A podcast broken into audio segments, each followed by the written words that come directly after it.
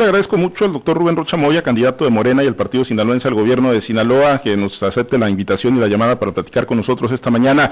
Doctor, qué gusto saludarlo. Muy buenos días. Me da mucho gusto saludarte, por los Estoy a la orden. Gracias. Agradecido soy eh, yo contigo. Tercer día de campaña, doctor. Ayer anduvo por esta región centro-norte del estado de Sinaloa y bueno, pues ¿cómo, cómo ha percibido el ambiente, doctor. Nosotros así a la distancia, pues de repente todavía lo vemos como bombero apagando ciertos fuegos que, quedaron encendidos del proceso de selección de candidatos. Sí, pero esa es una tarea de, los, de la política, ¿no? Eso tienes que hacerlo siempre, ¿no? Estamos eh, atendiendo a los compañeros con política, eh, no eh, no hemos tenido, hemos incorporado, hemos resuelto algunas eh, inconvenientes eh, y, falta de entendimiento. en algunos casos ha servido la visita nuestra porque se incorporan los compañeros. Ahí en Sinaloa, por ejemplo, municipio, teníamos un poquito el, desacuerdo entre los candidatos. Ya estuvimos juntos en un evento y la plena disposición a, a caminar como uno solo la candidata a la presidencia y el candidato a, la diputación por parte de, de Morena. Esa era un eh, eh, era una eh, una circunstancia pendiente ahí que me preocupaba por la relación amistosa incluso que yo tengo ahí con los compañeros y atendimos también a los compañeros de de Paz en Sinaloa no tenemos candidatura común para la presidencia, sí lo tenemos para la diputación, pero no para la presidencia. Entonces, hemos caminado bien. Eh, hemos hecho eh, un trabajo de acercamiento en AOME, ya está todo el mundo trabajando en, en, en, atención a, la búsqueda de la unidad, porque el trabajo fundamental va a ser ese trabajo unitario eh, en el fuerte mismo. Es decir, sí hemos trabajado políticamente este tema, pero pero camina bien. La gente, los compañeros están muy dispuestos y son parte, son parte integrante del movimiento, tienen convicción por el movimiento, entonces es muy fácil eh, resolver desavenencias cuando tienes eh, eh, una alta dosis de, de pertenencia al movimiento. Entonces van bien las cosas. Nada, que comprometa el proyecto, pues nada que comprometa la, la viabilidad en absoluto. Eh, doctor, y bueno, hoy le toca ponerse vacuna, doctor, contra el COVID-19. Usted, pues que dos veces, ¿no? Ha, tenido el, padecimiento, puede ser un día importante, ¿no? Para usted en lo personal, en su salud. Estoy esperándolo aquí, eh, Pablo César, estoy, en, en, un rato me voy a, a, hacer eh, la fila correspondiente. Estoy citado para las 10 de la mañana, voy a estar por ahí a las nueve y media, esperando para empezar a hacer la fila de los que estamos convocados para las 10. Y espero que me, me vacunen en tiempo y poderme ir a continuar mi, mi, recorrido. Voy a la parte del Ébora, voy por Mocodito, por Angostura y luego concluyo en Abolato. Eh, suspendí Salvador Alvarado porque me tocaba justamente a la hora que me van a vacunar. ¿Qué, papel eh, o qué lugar tiene el tema de la salud, doctor, en su proyecto de gobierno, si le, favorece el triunfo el 6 de junio? No, pues es eh, prioritario la salud. Eh, nos eh, ha despertado muchas inquietudes el tema de la pandemia. Eh, hemos podido observar que en las condiciones del sistema de salud eh, han, venido siendo muy mm, de, mucha deficiencia y, y esto ha permitido que hagamos un diagnóstico que mm, nos lleve a contemplar una serie de medidas tanto en la parte de infraestructura hospitalaria como la atención eh, del personal de salud en su general. Hay que dignificar a los médicos, a las enfermeras, a los camilleros, en general, los químicos, etcétera, los paramédicos. Eh, necesitamos dignificar su, su tarea para que nos atiendan de buena manera. Lamentablemente en salud hay mucho contrato, hay mucho personal de contrato que no tiene las mínimas prestaciones y tiene salarios muy, eh, eh, muy bajos. Entonces vamos a este, atender ese tema, vamos a atender el tema de la infraestructura con un programa eh, que nos vincule al gobierno federal y también el tema, el tema del abasto de medicamentos. estamos en esos tres aspectos fundamentales para que la salud mejore y realmente los sinaloenses tengan derecho a la salud, que no solamente lo diga la Constitución, que todos los mexicanos tenemos derecho a la salud, sino que en la práctica y lo hagamos efectivo, ¿no? Eh, ¿Qué percibe como gran diferencia, doctor, de, lo que fue la elección, el arranque, digamos así, de, campaña del 2018 a lo que es este 2021? Eh, primero por la elección a senador, hoy por gobernador.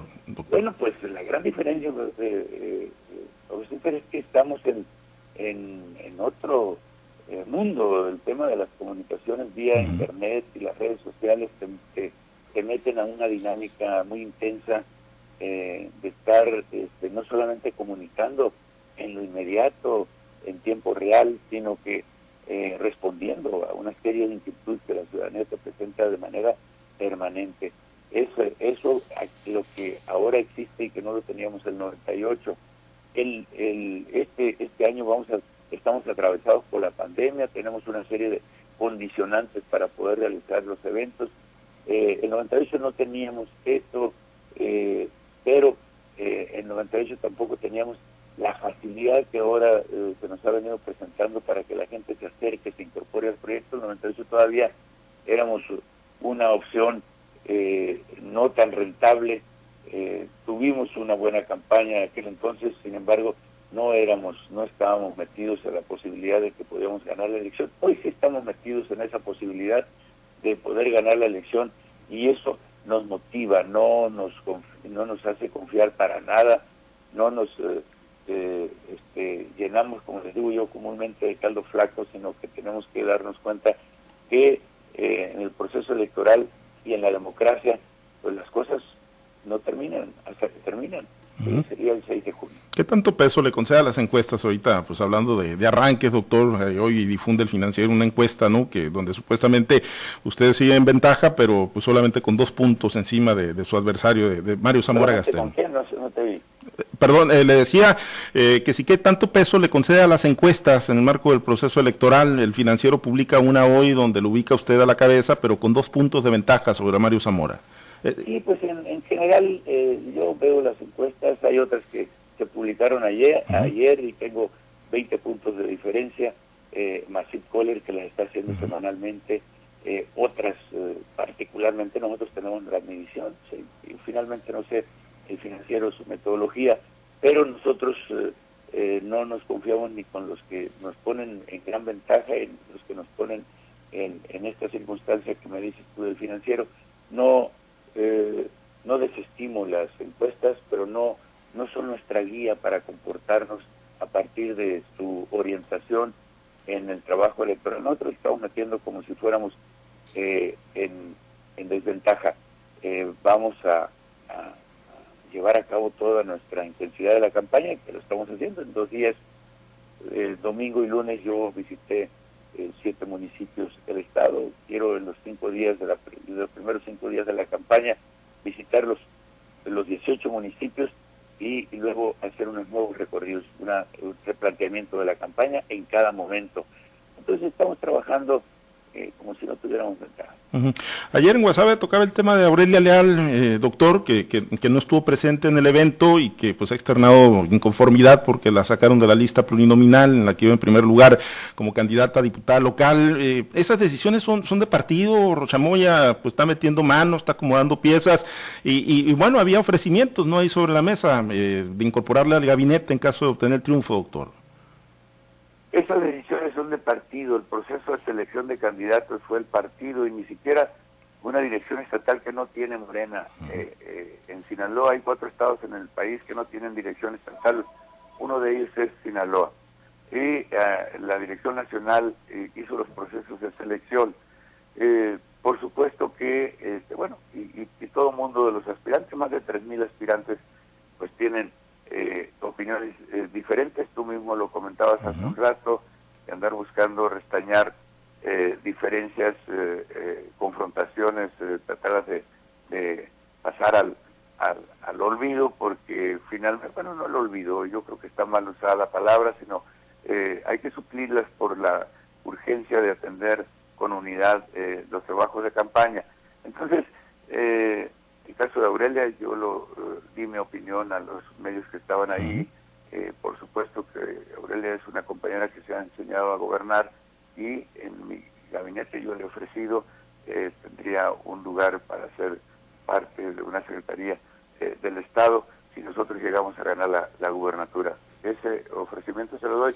Simplemente lo que les digo a todos los, militantes, miren, sobre todo aquellos que se han ya beneficiado de los procesos de Morena, en el caso de, de Aurelia en particular, ella fue presidenta municipal y fue a partir de un proceso de Morena, no otro, nadie le aplicó un proceso distinto.